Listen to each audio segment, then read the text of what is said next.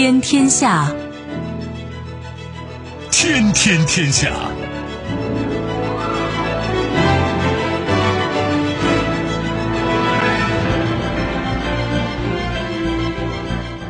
历史穿行者，新闻摆渡人。听众朋友，大家好，您正在关注收听的是《天天天下》节目，我是夏萌，和我一起陪伴各位的还有本节目评论员重阳。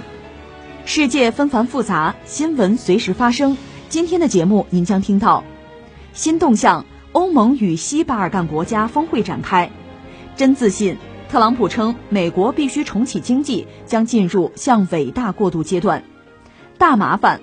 媒体称，IS 欲利用新冠肺炎疫情卷土重来，放大招。文在寅推经济振兴新政，大兴数字化基建，力促韩企回流。稍后我们会一一道来。收听我们的节目，您可以使用传统的收音机，也可以使用手机。欢迎使用计时客户端，也可以选择蜻蜓 FM、喜马拉雅 FM。今日头条或者是企鹅 FM，搜索“天天天下”就可以收听我们的节目以及其他相关内容。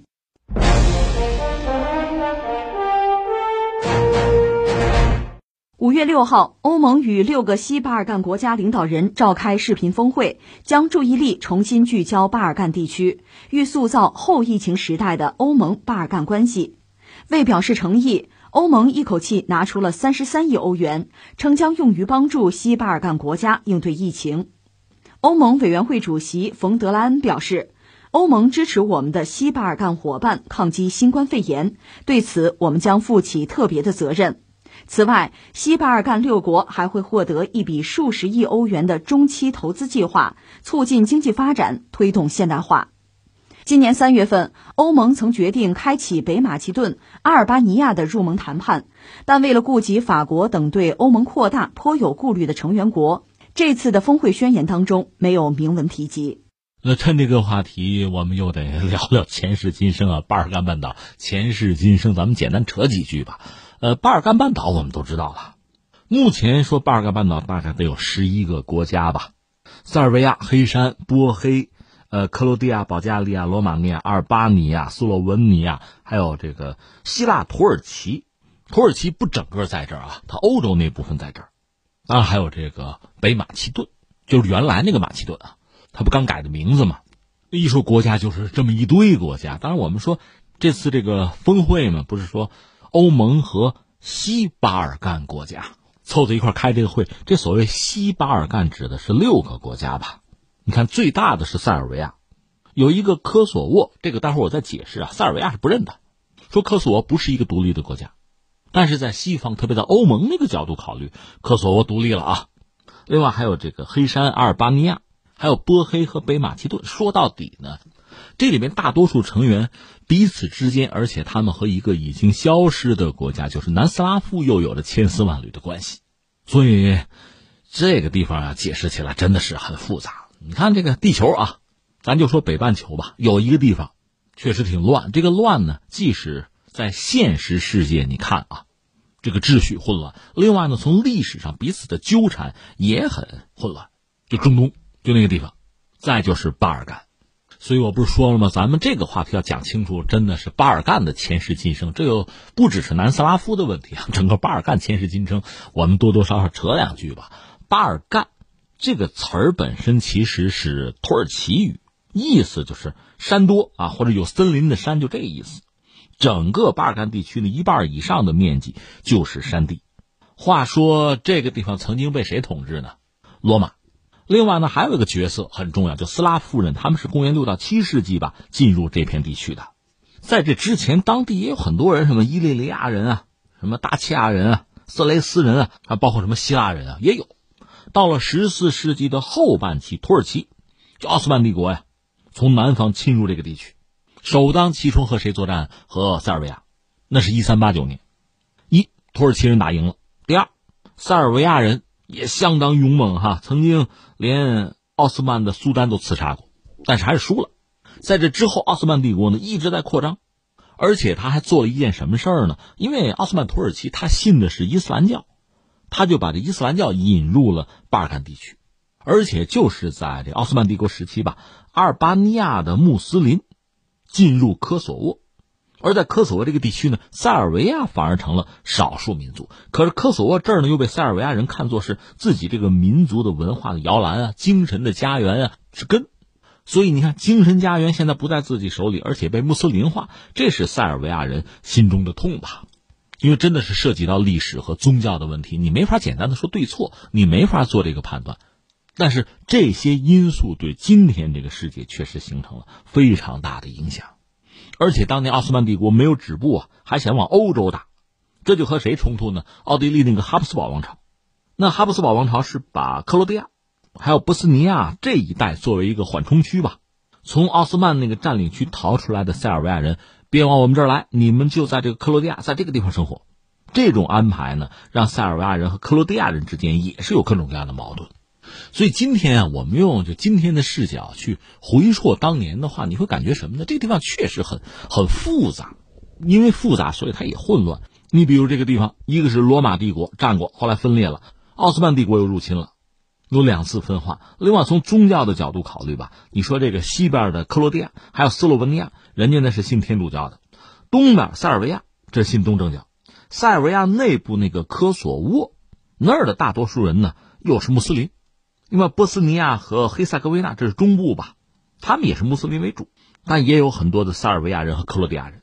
另外，那个黑山啊、马其顿比较小吧，他们是东正教为主，但是黑山呢长期受天主教的影响，马其顿呢和希腊渊源又很深，所以你看这个地方这不同的族群之间啊，彼此之间既有非常深的这个渊源的联系，但是你要说矛盾啊、摩擦，它也不少。其实这些问题一直是到现在也没有真的解决。话说当年就是奥斯曼土耳其逐渐衰落之后吧，克罗地亚、斯洛文尼亚脱离土耳其人统治，就加入了一个奥地利。十九世纪末的时候，波斯尼亚、黑塞哥维那也是加入，当时就是奥匈帝国了吧？而塞尔维亚呢，是希望搞一个南斯拉夫人的国家，很多波斯尼亚人也支持这个想法吧。这就到一九一四年，奥匈帝国的那个皇储。斐迪南大公到波斯尼亚首府去访问吧，巡视吧，就被一个年轻人普林西普给刺杀了，一次大战就爆发了。你看那时候塞尔维亚和谁是一波？和沙俄、斯拉夫兄弟吗？但是你要知道，奥匈帝国里边可有克罗地亚或者是这个斯洛文尼亚的人。从这个角度讲，这是巴尔干兄弟自相残杀呀。到一战之后呢，这个奥匈帝国也垮了。呃，塞尔维亚、克罗地亚、斯洛文尼亚。合在一起成为一个南斯拉夫王国，这里边塞尔维亚人多，算是一枝独大吧。那么克罗地亚是希望和塞尔维亚平起平坐，内部的矛盾纷争就不断。那再然后就是一九四一年嘛，纳粹入侵，这个南斯拉夫王国很快被打败，然后就投降了。在这之后呢，在这块版图上有很多这个民族主义的力量崛起吧，但是最终铁托领导的游击队是占了上风。那铁托的爸爸是克罗地亚人，他母亲是斯洛文尼亚人吧？他媳妇儿呢，塞尔维亚人，所以你看，因为巴尔干半岛本来就不大嘛，大家其实离得很近，应该很亲吧。铁托本人呢，算是这个真正的是跨民族的一个南斯拉夫人，他的理想就是建设一个各民族在一起的共同的国家。最后，随着二战结束呢，他这个梦想真的实现了，这就是南斯拉夫。这个南斯拉夫是个联邦，里边有六个共和国。因为铁托，你看他们家这个成分，你看一看，所以他确实有智慧、有权威，也有这种情怀吧。他强调就是兄弟啊，团结，压制所有的民族主义的苗头。而且他和苏联打交道，和西方打交道，他有自己的一套，算是左右逢源、游刃有余吧。但是，一九八零年他死了，所以他苦心打造的这个国家吧，就开始松动。本身是个联邦嘛。你要说联邦内部不同的加盟共和国之间的矛盾，你要从历史上找，肯定有啊。后来正好是苏联解体，苏东剧变，这个国家内部的民族矛盾就演变成流血冲突，旷日持久啊，这就成了内战了。正所谓不怕没好事，就怕没好人。还有西方国家各种各样明里暗里啊，各种诱导，各种怂恿，所以这个国家最后就垮掉，就分裂掉了。那分裂之后，大家就各奔前程嘛。当时塞尔维亚是拉着这个黑山。他们搞了一个南联盟嘛，然后我们知道，一九九九年北约轰炸南联盟嘛，三月二十四号开始轰炸了七十八天，实际上北约促成科索沃的独立。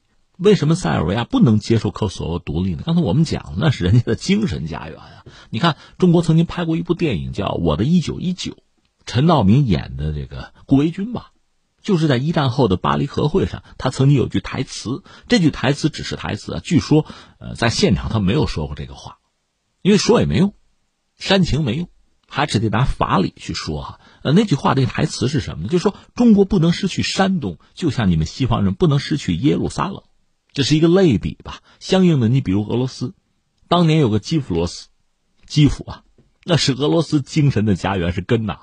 现在在哪儿呢？乌克兰呢？同样道理，那你说科索沃这个地方一呢？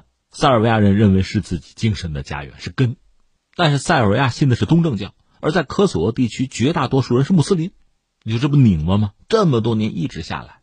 那么科索沃战争的后果，那个南联盟也没了，塞尔维亚就是自己一个国家，而塞尔维亚内部的那个科索沃，西方呢是推动科索沃独立，你独立我就承认，而塞尔维亚就不能接受。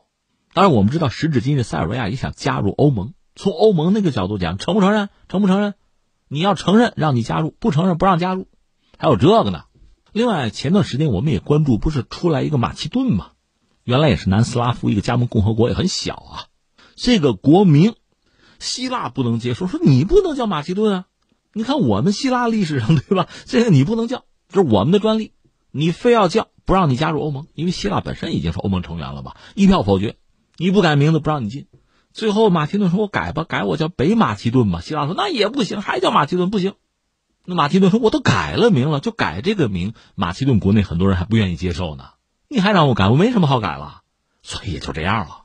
所以你看，我们花了点时间扯扯这个巴尔干半岛吧，前世今生，这也还是挂一漏万吧。大概的脉络放在这儿，你就明白为什么在历史上巴尔干半岛叫做什么欧洲的火药桶，它真是火药桶啊。刚才我们理了一个脉络，你应该能明白，那历史上各种各样的因素，宗教的因素，彼此之间这个博弈啊、仇杀呀，这积累的是很多了。所以，实话实说，你要是想煽动彼此之间的仇怨，你要想制造地区的不稳定，很容易。可问题在于，这么下去，什么时候是个头啊？中国话讲“冤冤相报何时了”啊！如果我们真的认定和平发展是主题，那就想办法。一个呢是对话，多想想过去在一起美好的时光；另外，更关键的还是在经贸上合作，彼此之间更紧密的连接在一起，多交往、多交流、多融合，这不就好一点吗？应该是这样啊。但是很难，就是说巴尔干半岛，就它自身来讲，塞尔维亚算是比较大的国家，它本身经济实力也很一般，或者说不强，它很难承担起一个责任，把大家再召集在一起。另外，恐怕西方国家也不愿意让他做这个事情啊。这扯完了这个巴尔干，翻回来再说这个欧盟和巴尔干的关系。三点，第一个，从历史和宗教这个角度考虑，传统的西欧国家。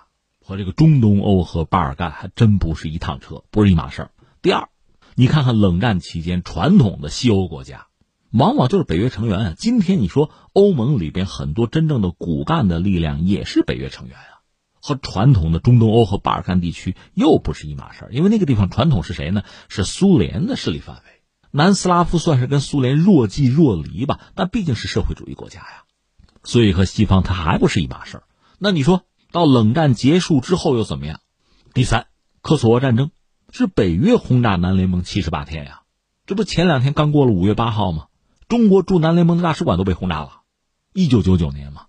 实际上，巴尔干半岛这个动荡、这个混乱啊，你得说西方啊、北约啊，就欧洲国家，传统老欧洲啊、西欧国家是要承担相应的责任的。当然，现在欧洲人自己也后悔，也傻嘛，被美国人给忽悠了吗？美国人打击了欧元，打击了欧盟，而这帮欧洲国家傻乎乎的跟着美国人去轰炸南联盟。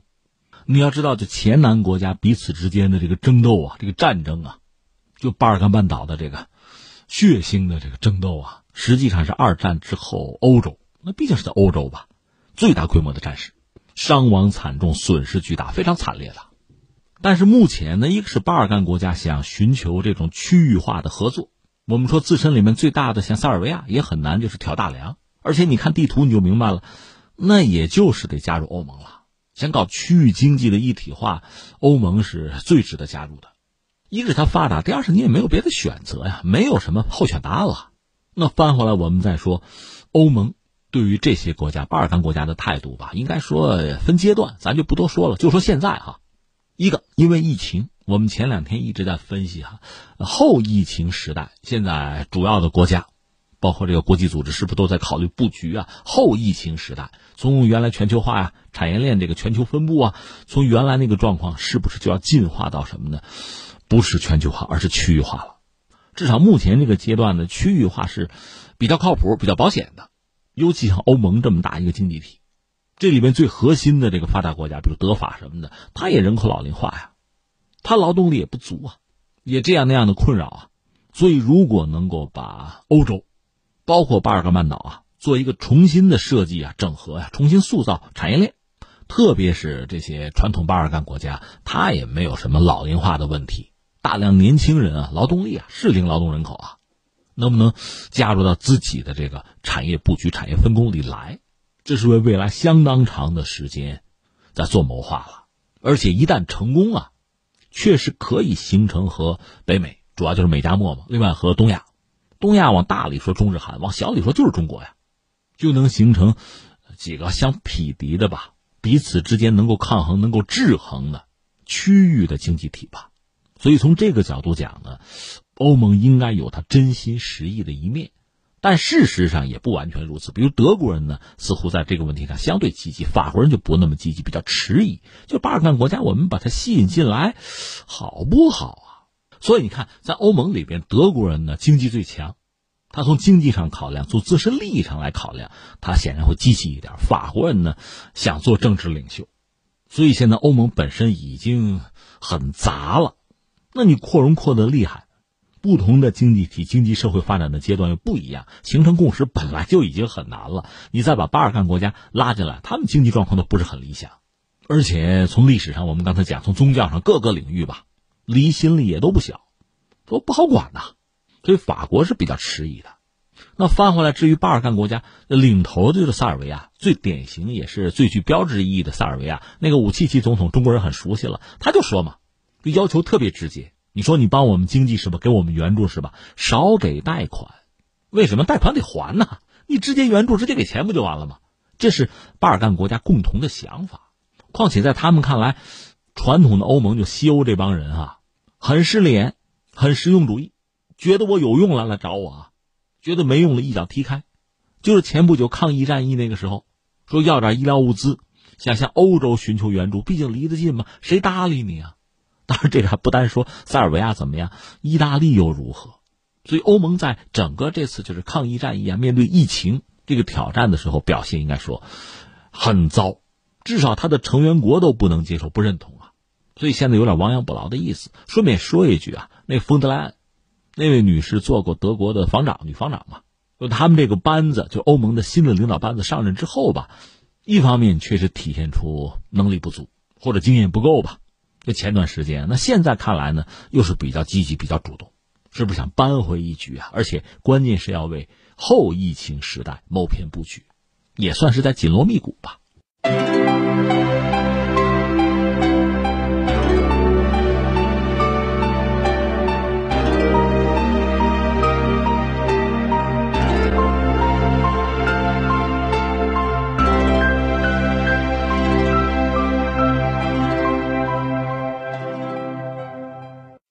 美国总统特朗普日前表示，从经济角度来看，在新冠肺炎疫情引起的经济衰退后，美国将进入向伟大过渡的阶段。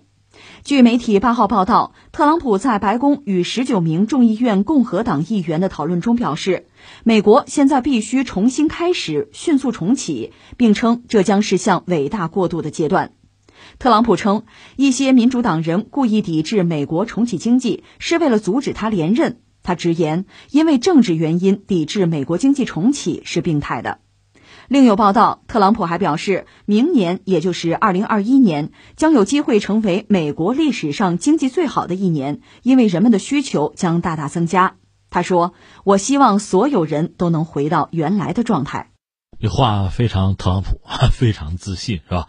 这个重启啊，我们再次伟大，我们现在是在向伟大过渡啊，呃。关注他这话之前，先看一下美国目前的状况啊。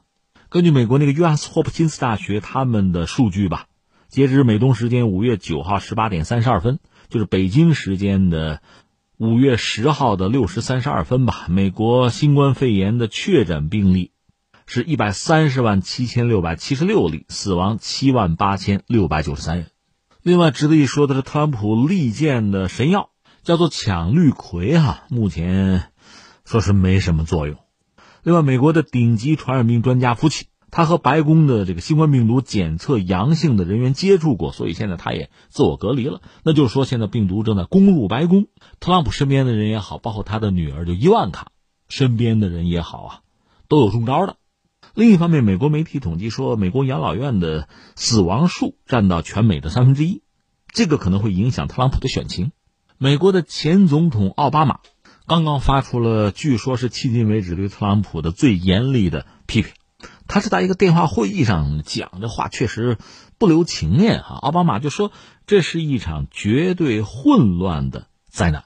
当然，他是民主党，他是支持拜登的，所以批判特朗普也是意料之中的事情。关键看他严厉程度如何吧，这是迄今为止最为严厉哈。那说到复产复工呢，我们以前也讲过，包括。为什么美国人急着复产复工？不管是总统特朗普还是普通的公众，哈，确实都着急。这方面有一个最新的消息，就是这个库德洛了，美国国家经济委员会的主席，美国总统的这个高级经济顾问，就库德洛，他刚刚有个表述说呢，说如果遭遇第二波新冠疫情，美国可能不会再次要求大规模的居家隔离，或者是关闭企业。他讲说什么呢？说白宫新冠病毒特别工作组的一个高级成员跟他讲，如果美国遭遇第二波的新冠疫情啊，不需要大规模关闭商业活动。那为什么呢？说我们现在对病毒知道的很多啊，我们有更多的经验，另外呢，有更好的工具。他就夸特朗普嘛，特朗普在完善大规模基础设施、检测能力、口罩和防护服等等方面都值得赞扬。他说：“我不想想象最坏的情况，因为我是一个乐观主义者。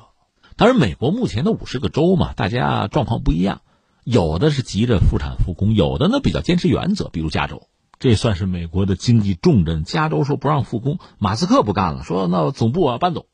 所以怎么说呢？你看这个 有道菜哈，就是我所在的这个城市，这个石家庄啊。”原来叫石门啊，有一道这个挺有名的菜叫什么石门大锅菜，就是把好多东西往一块一炖啊，乱炖。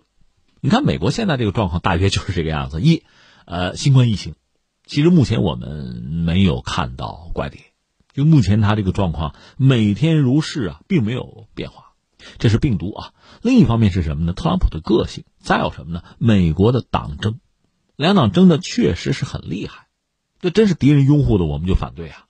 而且今年这个大选，双方都是志在必得。原因我昨天刚聊过，从特朗普这个角度讲，必须连任；从民主党来讲，必须阻击特朗普，坚决不能让他当上总统啊。这个缘由，昨天我们分析了两党的党争。另外，从美国的资本来讲，他是不会考虑人的死活的。那么早一点复产复工，资本逐利嘛，本性使然，这也没什么好说。另外，从大量的民众来讲，他们也有一些调查显示，很多底层民众啊比较贫苦了，如果不复产复工是没有钱挣的，下顿饭怎么吃、怎么解决都是问题，所以他们也要考虑复产复工。真正哈感到焦虑的反而是像中产啊，像有一定科学素养的人，特别是像这个医生啊、医学工作者，他们认为大概率的你在没有足够达标的情况下，盲目的复产复工会带来疫情的进一步的恶化。当然，因为疫情爆发之后，我们也有观察嘛，就发现确实欧美很多民众，特别是底层民众吧，科学素养确实也是让人所谓大跌眼镜啊。你比如欧洲很多人就坚信五 G 和这个病毒是有内在关联的，他们甚至有一个逻辑嘛，三 G 的时候是那个 SARS，到四 G 的时候是 H1N1，所以五 G 呢，这就助推了这个新冠病毒。那怎么办？烧那个五 G 的信号塔。这在欧洲多国我们都看到，在美国呢是另一个路数。我们看到一些公众呢是攻击比尔盖茨，认为他研究疫苗是要毁灭人类。另外还有很多人呢根本就不相信疫情这事儿是真的，认为这是呃美国的可能是统治精英或者说是新闻媒体编出来的，还有这样的一个声音，这让人也就无言以对吧。这几天节目其实我们一直在关注全球经济的走向，就是后疫情时代。我们也就先别替美国人操心吧。他们复产复工会遇到什么？会不会有这个疫情的第二轮大规模的爆发？放在一边不论啊，就是全球复产复工进入后疫情时代会出现什么样的局面？有一个大约大概能判断的就是全球化确实遇阻，因为你在全球去部署自己这个产业链呀，这个供应链条过长的话会比较麻烦，就不确定因素太多。那怎么办呢？想办法链条短一些，短链战略。那这就意味着可能是区域化吧。比如今天我们又再次关注欧盟和一部分巴尔干国家在沟通、在对话，想走近一些。这是欧洲啊，这个逻辑美国也未必想不到。但是美国怎么办呢？我觉得还是两个，一个叫生存，一个叫发展。所谓生存呢，就是先复产复工。但是美国目前我们知道百分之八十吧，基本上还是服务业、第三产业，这个人群聚集是没有办法避免的，因为第三产业的特点使然。另外呢。就这个移动支付这个领域啊，这个系统来讲，它还真不如中国发达。咱们也不是自吹自擂吧，各有特色吧。比如西方国家，他们信用卡那个体系比较发达，所以他们在移动支付这个领域吧，没有太多的积极性。中国正好相反，我们在移动互联网上确实倾注了太多的热情和投入，所以在疫情到来之后呢，这个移动支付的体系其实对我们帮助是非常大的。我们就说美国恰恰这个领域吧，它还是个短板。那很遗憾了，那我们就说他先求生存，先稳经济的话，他能够恢复啊，就复产复工，主要还是服务业。至于你说制造业，在境外的很多生产线能不能搬回美国，我只能说在疫情没有爆发的时候搬回来了吗？方便搬吗？都不方便搬。即使他们有一些政策倾斜哈，有一些诱导，恐怕也很难吧。更重要的，美国现在疫情并没有控制住嘛。这个大家看的是一清二楚的，你说的是像伟大过度，这是你的判断，你的期待，那不代表资本的期待和公众的判断呀。所以，所谓制造业回流恐怕是遥遥无期。那美国能做的无外乎是，我理解吧，美加墨这个自贸区好好用一用，那还得看人家墨西哥人配合不配合了。这是一个领域放在这儿，还有一个领域值得关注的，其实是美元。目前在学术界，据我了解呢，大家争的实际上很厉害，就是在后疫情时代，这个国际货币体系是去美元化，还是更加的美元化？大家在争这个。因为这次危机开始到现在，你看吧，一开始是美元荒，在历史上美元荒也有几次吧。也有人说，美元荒最后带来一个什么结果？就是强化美元的国际储备货币的地位吧。那么，如果你认为美元仍然是国际主要货币，而美联储在一定程度上其实还承担着全球央行的这个职能吧，这以前我们也分析过吧。所以在后疫情时代，美元包括整个国际货币这个体系啊，金融的体系啊，不会有大的改变。当然，还有很多人认为呢，恰恰相反，美联储最近实施的一系列的措施，一方面确实是预防美国经济陷入长期衰退，维护金融的稳定。这个也算是汲取了，就是一九二九到三三年，包括二零零八年的这个教训吧。但另一方面，你这么滥发美元，一方面确实向全球提供了这个足够的流动性吧；另一方面，美元啊、美债这个信用还能不能保得住？我这顺便说另一个消息，就在五月三号吧，俄罗斯的消息，俄罗斯那位总理就是米舒斯金，这位应该说还没有痊愈吧？不中招了吗？他是那病重，应该说正式签署了政府令，批准俄罗斯国家福利基金投资以人民币计价国债。他那个文件现在公开说列了投资的具体条件，包括中国国债发行量不少于十亿人民币。他这个国家福利基金呢，只允许投资所谓可靠的外国国债。除中国以外呢，可投资国家包括一大堆了，美国、澳大利亚、什么奥地利、比利时、英国、德国等等吧，很多。现在人民币列到这个名单之后吧，就和美元、欧元、英镑、澳元、加元、瑞士法郎和日元是并列的。当然，有人就说中国国债是全球少数比较稳定的国家级的金融产品。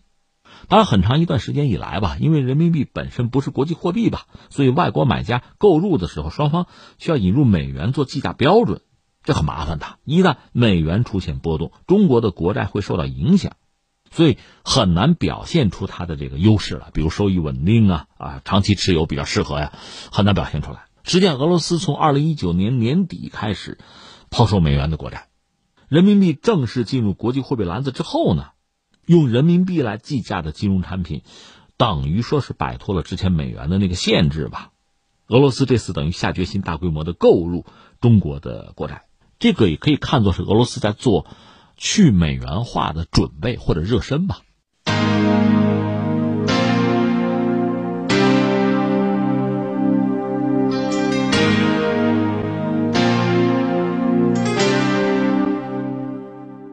新冠肺炎疫情正在中东地区蔓延，而极端组织伊斯兰国，也就是 IS，也正在利用疫情卷土重来。媒体五月八号报道，新冠肺炎疫情已经迫使以美国为首的联军暂停其在伊拉克和叙利亚对 IS 的军事行动，同时，IS 正试图利用疫情以及油价大幅下跌造成的不稳定局势恢复势力。美国主导的打击 IS 的多国行动指挥官、美军中将帕特怀特五月八号透露，为遏制新冠病毒蔓延，伊拉克安全部队目前的重点转向执行宵禁。美国国防部的一名官员称，IS 在最近几周加大了袭击力度。两名官员都表示，IS 攻击的复杂程度虽然没有增加，但是帕特怀特称，IS 的活动数量略有上升。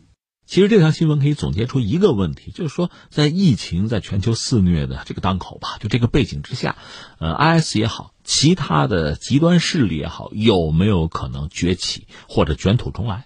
因为大家顾不上他嘛，他有没有可能利用这个时机，利用混乱，自己在做大，再对世界形成新的威胁？其实问题就是这个问题，怎么看呢？这里面确实有有几个关键词，我们说一下，一个是什么呢？叫资金或者叫油。我们就拿伊拉克说事儿哈，伊拉克有油，就说当下一个是伊拉克现在这个政府这个政权，卖油是很重要的收入。其实伊朗也是这个样子吧。前段时间沙特和俄罗斯不是打这个石油战吗？就竞相增产，谁也不服谁。后来大家偃旗息鼓，坐下来谈出了一个结果，就是限产，油价要稳定住。现在油价有所回升吧，但总的来说，我们讲疫情不结束。经济前景大家比较悲观不明朗，对油的需求就不会大，那你油价就涨不起来，而且你油价低，大家需求也有限，因为不生产嘛，油只能囤积啊，但囤积你得找地儿放啊。我现在真给你一桶油，你们家也没地方，对吧？在这么一个状况下，呃，石油的生产啊，油价就会面临一个极大的困境吧。那这对很多国家都是麻烦，你想过没有？比如对俄罗斯，它主要靠卖油嘛。但是呢，不管怎么说，毕竟国家比较大，树大根深啊，家底儿还是有的。当然，对沙特压力也很大。但沙特不管怎么说也有钱啊。问题在于哪儿呢？比如对伊朗，这叫雪上加霜，日子就非常不好过。对伊拉克也是如此啊。另外，你想过没有？对所谓像 IS 这样的极端组织，他有自己的资金链啊，他也想办法。就搞油啊，走私油啊，卖油啊，挣这个钱。现在油价低了，这个钱他就挣不到了，所以对他来讲也是考验，也是巨大的压力。那你要生存，恐怕就面临着，就比如在伊拉克吧，和伊拉克这个政府军有更激烈的博弈。恐怕这是一个因果链，你能看得很清楚。这叫油或者叫资金，没有油卖不出油。另外呢，这油卖不出个价来，伊拉克政府日子就不好过。那所谓极端组织日子更不好过，这是一个关键词。再说个关键词是什么呢？呃，监狱啊，囚徒。这说的是谁呢？说的是叙利亚。叙利亚现在基本上啊，大块的国土是被叙利亚政府军拿到了，就阿萨德这个政权。另外还有很大的一块是在谁手里呢？在库尔德人手里。但是呢，也还有其他人，比如什么民主军之类的吧。现在有一个所谓叙利亚的民主军，这个他的背后和谁关系比较密切？和西方。他是反阿萨德的，但是现在也灰头土脸。问题在于他们手里有非常多的监狱，他们还抓了大量的极端组织的成员，有人说算起来得上万人，其中呢，就是外籍的得有两千人，又其中欧美可能就得有八百人，就在他们手里。就前段时间呢，因为疫情爆发吧，所以我们就说西方吧，和极端组织的这个对抗基本上就停下来了，打不动了嘛。那作为极端组织，一个本身也面临疫情的压力，另外就是我们说这些监狱里边这些囚犯，这些极端组织就暴动啊、越狱啊，大规模的搞不止两次了，所以那个所谓民主军面对很大的压力，他们就和西方联系，主要是欧洲国家了，说你们把自己人弄走吧。那你想西方国家当然不接着了，我不能把祸水引到我们家里来啊，就在你那扔着吧。所以你看，这个拉锯在扯皮，相互推。但如果有一天，就是所谓民主军嘛，他力量也很单薄了，他控制不住，他这个所谓监狱管理不了，大量的这个囚犯就极端组织啊就出来了，那是一个什么后果？这我们只能呵呵了。另外再说一个关键词，恐怕又得说到美国了。以前呢，美国有自己的中东政策，咱们不说好坏，他有政策，也愿意投入，虽然他是拉偏架吧。但现在从特朗普这个角度来讲呢，一个是他依然拉偏架，但是他不想投入了，局面搞乱了，他又不管了，这个格局就就更糟。你看啊，呃，拉登算是击毙了，那个巴格达迪也弄死了，甚至从这个模式上如出一辙呀。但是基地组织也好，IS 也好，并没有随着这两个头目被击毙，就真正的偃旗息鼓。这些组织还存在，还在想尽一切办法生存，甚至还要壮大自己，利用一切时机，还要兴风作浪，还要卷土重来。那美国人这个打法其实是有问题的。你看啊，这就说到那个杜甫，我给你背背杜甫的《前出塞》啊：“挽弓当挽强，用箭当用长，射人先射马，擒贼先擒王。”你看这几句诗哈，那个时候就军队啊、国家呀，它的组织结构是什么样子的，仗是怎么打的。那我们那时候就那样干啊，但是现在形势发生很大的变化。现在所谓这个恐怖组织吧，大家讲它是一个网状结构，它不是一个金字塔结构。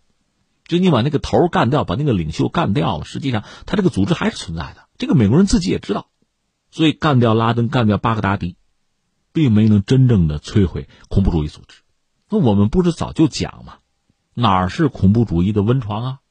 你要彻底消灭恐怖主义。你还是得合作呀，还是要发展呀？通过这种方式，把恐怖主义滋生的那个土壤铲除掉，这个逻辑应该是这个逻辑啊，不是简单的干掉一个所谓头目，你干掉一个，他自然会有一个顶替上来的呀。但美国不是这么玩。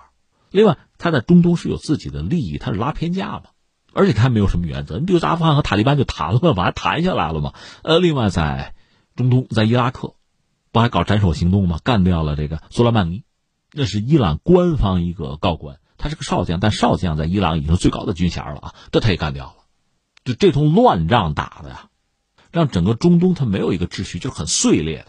而很多极端组织恰恰在这种混乱碎片化的时代，是能够在夹缝中求生存的，而且你铲除起来麻烦真的还是很大。随着美国人要撤出吧，因为现在到了疫情时代，也顾不上。所以确实存在相当大的危险，就是所谓极端组织，在疫情之中啊能够生存下来，甚至在后疫情时代真就兴风作浪。那这需要什么呢？确实需要当地，叫中东吧，各国的政府能够在应对恐怖主义威胁上确实能够有共识，能够相互的合作团结。可问题在于这些国家自身现在就难保。刚才我们讲伊朗、伊拉克，实际上都面对就财政上巨大的压力嘛。包括国内的秩序上的压力，这让打击恐怖主义变得确实很艰难，而且我们还看不到这个格局有改变的兆头。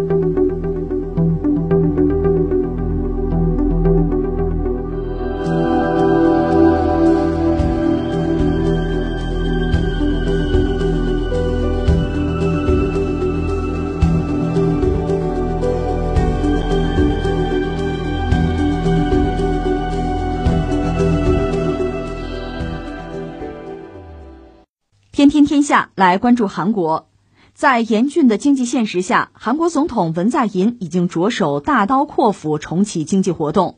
受经济活动停摆影响，韩国四月份对外出口额度减少百分之二十四点三，创下自二零零八年金融危机以来的最大跌幅。第二季度的增长率跌幅可能会更大。在就任三周年之际。韩国总统文在寅于十号发表讲话，称当前经济面临大萧条以来的最严峻局面，政府将采取大刀阔斧的措施，促使韩国企业回流，积极吸引海外高端产业和投资。文在寅表示，韩国在信息通信领域具有世界顶级的竞争力，并在非接触医疗服务和在线教育等后新冠产业领域具有优势。政府仍将以创新风投企业为主，力争把韩国发展成为领先全球的数字强国，改变世界产业版图。有几天没有关注韩国，关注韩国的总统文在寅了。今天这个消息挺有意思，听了听，大家觉得是不是这里边很多内容熟啊？和我们那个新基建差不多哎。说到底呢，韩国和中国在经济结构上有相当多的地方，其实你说雷同，说重合吧。当然，中国经济规模非常之大，这远非它能够和我们相提并论的啊。所以你说基础在这儿，发展到这儿，下一步新基建。这恐怕是一个必然的选择，但对韩国来讲，这恐怕也意味着一个挺大的麻烦。对文在寅来讲，这可能怎么说呢？既是危又是机啊！咱们还是老套路啊。文在寅以前我们讲过哈，这次抗疫战役带着韩国仗打的是不错的，但是抗疫战役一旦告一段落，下面还是要恢复经济啊，复产复工嘛。下半场啊，他现在出的牌就拉动经济。他的思考，他的战略，我们算是看到了。以前和大家说过，如果有一个分析框架的话，比如你可以用内忧和外患，人也好啊，国家也好啊，啊，我们所在的单位、企业也好，你都可以用这个框架去框，可以比较简单的梳理一下。那文在寅内忧外患是什么呢？我们说疫情之前啊，他的内忧是这个，他想搞这个改革，就检察改革这个系统的改革，但非常不顺利，因为韩国政治本身是盘根错节的。另外呢，还有这个财阀财阀政治嘛，这个大背景，所以举步维艰。我们节目也关注有一位叫曹国的，这被认为是他的亲信吧，就推动相关改革，可能干了有个三十五天吧，就被赶下台去了。那文在寅后来是请了所谓共同民主党的叫党鞭吧，这个词儿就是呃党内大佬吧，叫做邱美爱出任法务部长，这算什么？算镇场子是吧？最后才遏制住这个颓势。他本身就是共同民主党的啊，另外还有竞争对手，所谓在野党吧。最主要的人物是那个黄教安，一轮一轮的嘛，政治对手嘛，想把他搞下台。所以他本身在这个疫情爆发之前，其实在国内就政治压力是比较大的。但是疫情爆发之后吧，很多原有的格局就发生变化了。我们前段时间关注韩国，就是因为他那个议会选举，这被称作是什么文在寅的期中考试嘛，考的不错呀。抗疫战役，国家在这个特殊的状态，他本身又是总统，施展了自己的能力。而作为反对党呢，在这个当口，恐怕真是啊畏首畏尾，因为整个国家都在抗疫战役啊。那你如果总在这念歪经，他也不合适嘛。那你只能配合嘛。那无形之中，那自己就没有太多的余地了。那回到我们刚才说，在疫情爆发之前，实际上文在寅压力是比较大的。国内我们讲这个改革啊，遇到一系列的阻力。另外在经济上，呃，韩国媒体大概分析认为文在寅抓经济抓的不够好。这个我们客观讲，你比如外交见招拆招，韩国手里就这几张牌，外交玩的还是不错。比如跟美国的关系、跟朝鲜的关系啊等等，包括日本。但是经济这个东西说到底就像一个人一样啊，看的是你的基本素质、基本盘，行就是行，不行就是不行。文在寅接手的这个韩国经济，这状况就不是很好。一个是增长率就不行，另外呢，更要命的是什么呀？中国经济发展很快，韩国经济从这个结构上讲啊，就产业结构和中国是你说重合、说雷同、说类似都行。另外和日本，我们知道日本拿这个半导体两样就不起眼的两种产品去打韩国的半导体产业，就给你打动了。这韩国经济自身确实有问题啊。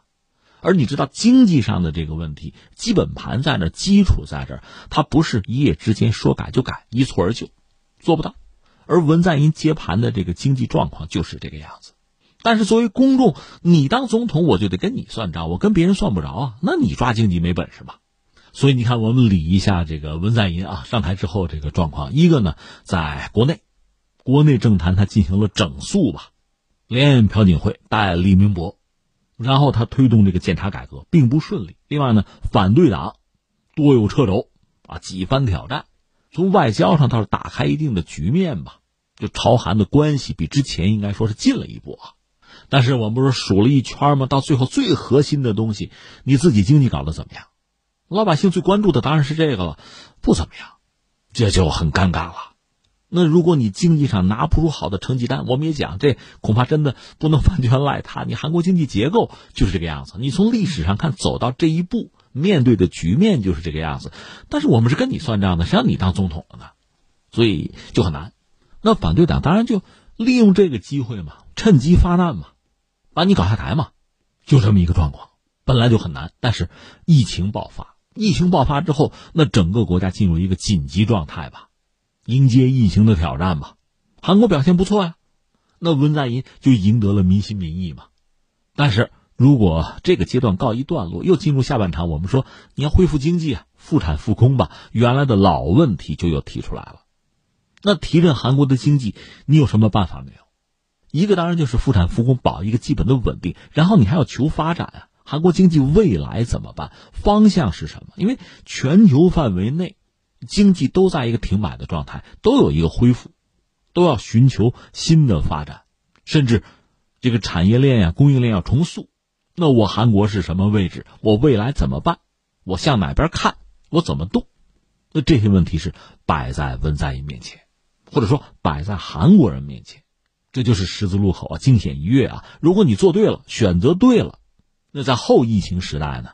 那全球范围内哈，必然是有赢家有输家呀。你选择对了，你就是赢家嘛。押对了宝就是赢家嘛。如果没有搞对，站错了队，选错了路，那可能就是输家。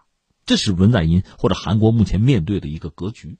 说到底，我们总结一下两条吧：一个叫数字化基建，相当于我们那个新基建；再就是一个努力吧，促使韩企回流嘛。说到这个韩企回流，我们就想到之前这美国、日本不都是嚷嚷着我们出路费把企业从中国搬回到自己本土。我们曾经分析过，日美状况是不同的。日本是真担心，但是日本本身多火山地震呢，你市场也好，能源资源也好，你就相对很单薄，你还人口老龄化，这在全球都是数得着的。你说搬回去有戏没戏啊？而且就拿疫情来说，中国和日本，我们就现在比较，你说谁更乐观？这明摆着的事情搬不动。说到这儿，我要扯一句印度啊，印度据说现在很活跃。说得和上千家煤企联络，看看能不能从中国搬到印度去啊？印度我们讲在人口上确实有优势哈，它没有老龄化的问题。它的麻烦在哪？基础设施又不到位，而且印度的疫情现在到底怎么样说不清。那么美企像印度般，这需要多大的胆量，多大的勇气，需要付出多大的代价？这个我们打一个问号。翻回来我们再说韩国。韩企回流有没有可能呢？我觉得确实两面说。一个呢，你得承认韩国人，他这种集体意识是比较强，民族主义情绪是比较强的啊。从这个角度讲，真备不住，有些韩企就搬回去了。但是问题还是问题，韩国基础设施应该没什么问题，但是它国土狭小嘛，国内市场狭小啊，它哪儿像在中国，很多韩企在中国生产，市场就在中国。在韩国这个问题你怎么解决？另外最重要的是，你如果说日本有老龄化的问题，韩国现在就后来居上啊。韩国这个人口老龄化、低生育率的问题，在全球是拔尖的。这个问题你怎么解决？实话实说，如果说韩国、朝鲜就是半岛能够统一，朝鲜大量的劳动力，它没有老龄化问题啊。而且如果它的经济啊实现什么叫我们姑且称改革开放啊，如果是这样的话，形成一个大的市场。那可能对韩国来讲是巨大的机会啊！估计很多韩国企业恐怕早盼着这一天呢。但是两个，第一个你要算政治账，这一天什么时候来，你有没有把握？第二个，如果这天真的来了，除了韩国的企业啊、韩国的资本、项目、技术以外，全球那么多市场国家呢，你以为你能吃独食吗？所以你看，一个呢，所谓大兴数字化基建，这是对的。所有的经济体，只要你有能力，你就得搞。能大搞你大搞，不能大搞小搞。反正在这个问题上不能含糊，必须跟上潮流。至于说促使韩企回流吧，我觉得不乐观。原因就是刚才我们讲的这个。那你说有没有办法呢？其实还是要回到中日韩的经济能不能一体化，搞自贸区，这是我个人的看法。当然这个也很难啊，尤其日韩这个状况啊，整合在一起并不容易。那就加强和中国经济的合作吧。刚才我们讲，双方其实在经济结构上有相当的重合啊，这个对韩国经济肯定不利，因为它小啊，它也没有太多的优势可言了，所以你只能是承认现实，在这个前提之下呢，寻找生存之道。